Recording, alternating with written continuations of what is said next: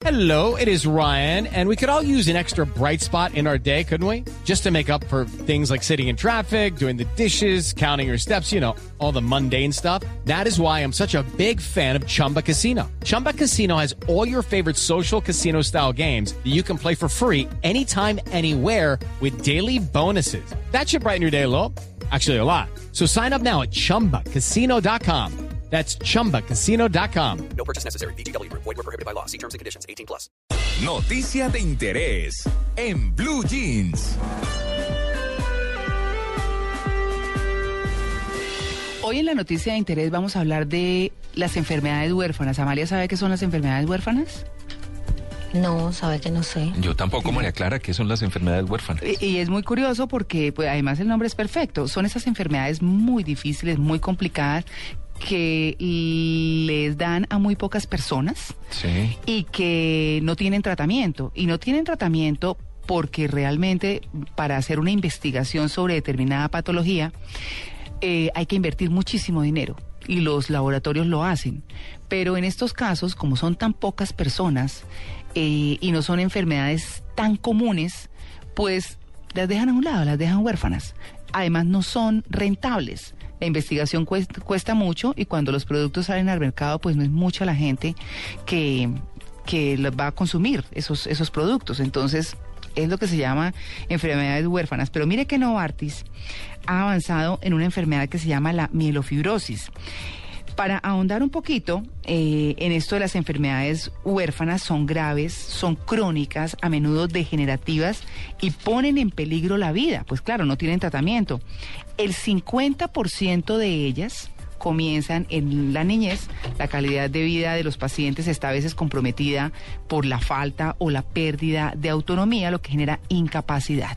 Son muy dolorosas, pues por lo menos también en términos de carga psicosocial. El sufrimiento de estos pacientes y de sus familias se agrava por la desesperación psicológica, la falta de esperanza terapéutica y la ausencia de ayuda eh, práctica para la vida diaria. Así que pues generalmente son incurables, no tienen un tratamiento efectivo, que era lo que estábamos comenzando al comienzo, y en algunos casos se pueden tratar los síntomas para mejorar la calidad y las esperanzas de vida, pero nada más, son difíciles de tratar. Las familias encuentran enormes dificultades para encontrar este tratamiento adecuado. Pero hay una enfermedad que se llama la mielofibrosis, que es una especie de cáncer en la sangre, termina siendo un cáncer además, y comienza desde muy joven y tiene unas características muy difíciles. Novartis ha encontrado eh, una un, paliativo, una medicina para, para esta enfermedad eh, que era huérfana, la mielofibrosis, y hemos invitado al doctor Pablo Vargas. Él es mexicano y es especialista en el tema, eh, para que nos cuente qué es la mielofibrosis. Doctor Pablo Vargas, buenos días. La mielofibrosis es una enfermedad clonal, se le llama clonal, que es una colonia, una colonia enferma de células madre en la médula ósea. Como sabemos, la médula ósea se produce la sangre, todas las células sanguíneas, glóbulos rojos, glóbulos blancos, sus diferentes este, subtipos, plaquetas y linfocitos. Eh, al ser una enfermedad clonal de la médula ósea, esto eh, quiere decir que, bueno, esta clona o esta colonia enferma va a empezar a producir eh, sustancias y células anormales. El, al hablar de mielofibrosis hablamos de fibrosis de la médula. Entonces la mielofibrosis se caracteriza por fibrosis de la médula ósea, es decir, sustitución del tejido normal que produce sangre por una cicatriz que viene siendo tejido fibroso. Esa es una de las principales características, de ahí su nombre mielofibrosis. Pero otra muy importante es la producción de citoquinas, sustancias o proteínas que van a favorecer el desgaste del enfermo, pérdida de peso, sudoración, eh, insomnio, comezón o, Piquiña. exacto, picazón en el cuerpo, dolor de huesos, dolor muscular y un desgaste generalizado del enfermo y como consecuencia final el crecimiento del vaso, que finalmente es lo que más llama la atención y lo que más quizá eh, tenga impacto en la calidad de vida del enfermo, ya que el crecimiento del vaso eh, que está junto al estómago, al crecer, comprime el estómago eh, disminuye la capacidad del estómago, el enfermo se llena con cualquier bocado, acelera la pérdida de peso, eh, eh, le provoca eh, disconfort, le provoca mucha molestia en esa zona, en la zona, digamos, la, la, parte izquierda de la, del abdomen superior. provocando que deje de comer, que tenga náusea, que vomite, que pierda peso y bueno, un gran impacto en el funcionamiento gastrointestinal. A grandes rasgos, estas serían las principales características de la mielofibrosis. Eh, hay un pequeño subgrupo de pacientes que pueden o tienen el riesgo de desarrollar leucemia aguda. De ahí que se considera ¿Qué una, enfermedad más, es menor al 20%, pero bueno, nadie quiere estar en ese 20%. Por supuesto. De pronto, una pregunta es, como dicen que la enfermedad está subdiagnosticada, Sí. eh, uno pensaría o que no, no está, eh, o no, no ha sido identificada desde hace mucho tiempo, sino más bien es más reciente la identificación justamente de todos esos eh, síntomas. Mira, la enfermedad se conoce desde, desde hace muchos años. Sin embargo, al no haber un tratamiento disponible, los mismos médicos hemos encajonado en una, en- en- vaya, una gaveta en la cual se olvida uno del enfermo. ¿Por qué? Porque hasta hace poco tiempo era de los enfermos que a nadie le gustaba ver. ¿Por qué? Porque no había nada que ofrecerles, desafortunadamente. Ujú.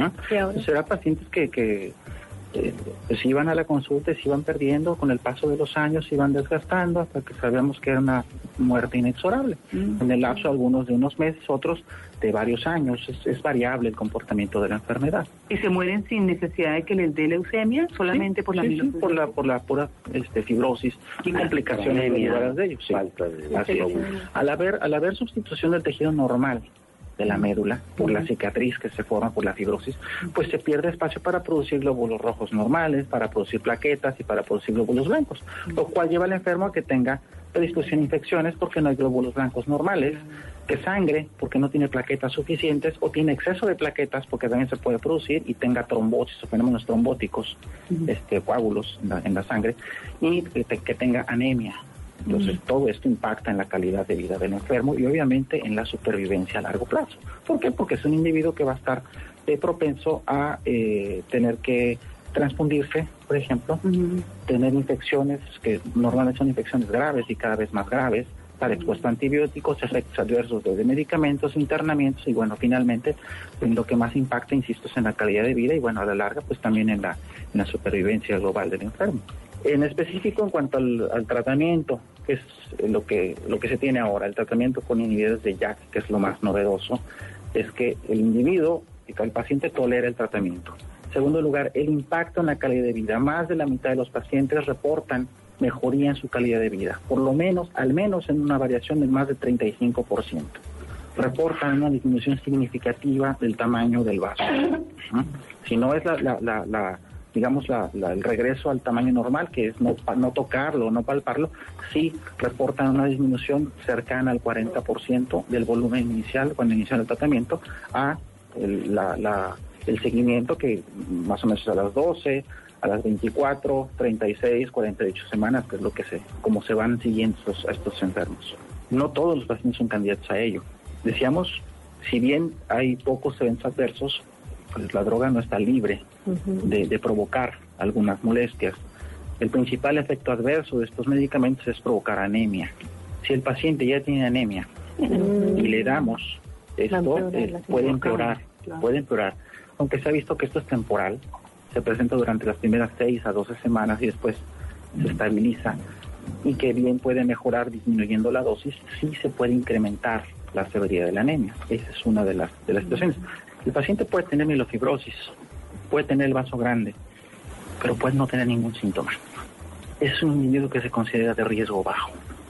Es un individuo que va a vivir sin intervención un buen tiempo y, que no es prudente o no es conveniente eh, aportarle un riesgo adicional. Si el paciente no tiene síntomas, tampoco es candidato a darle tratamiento.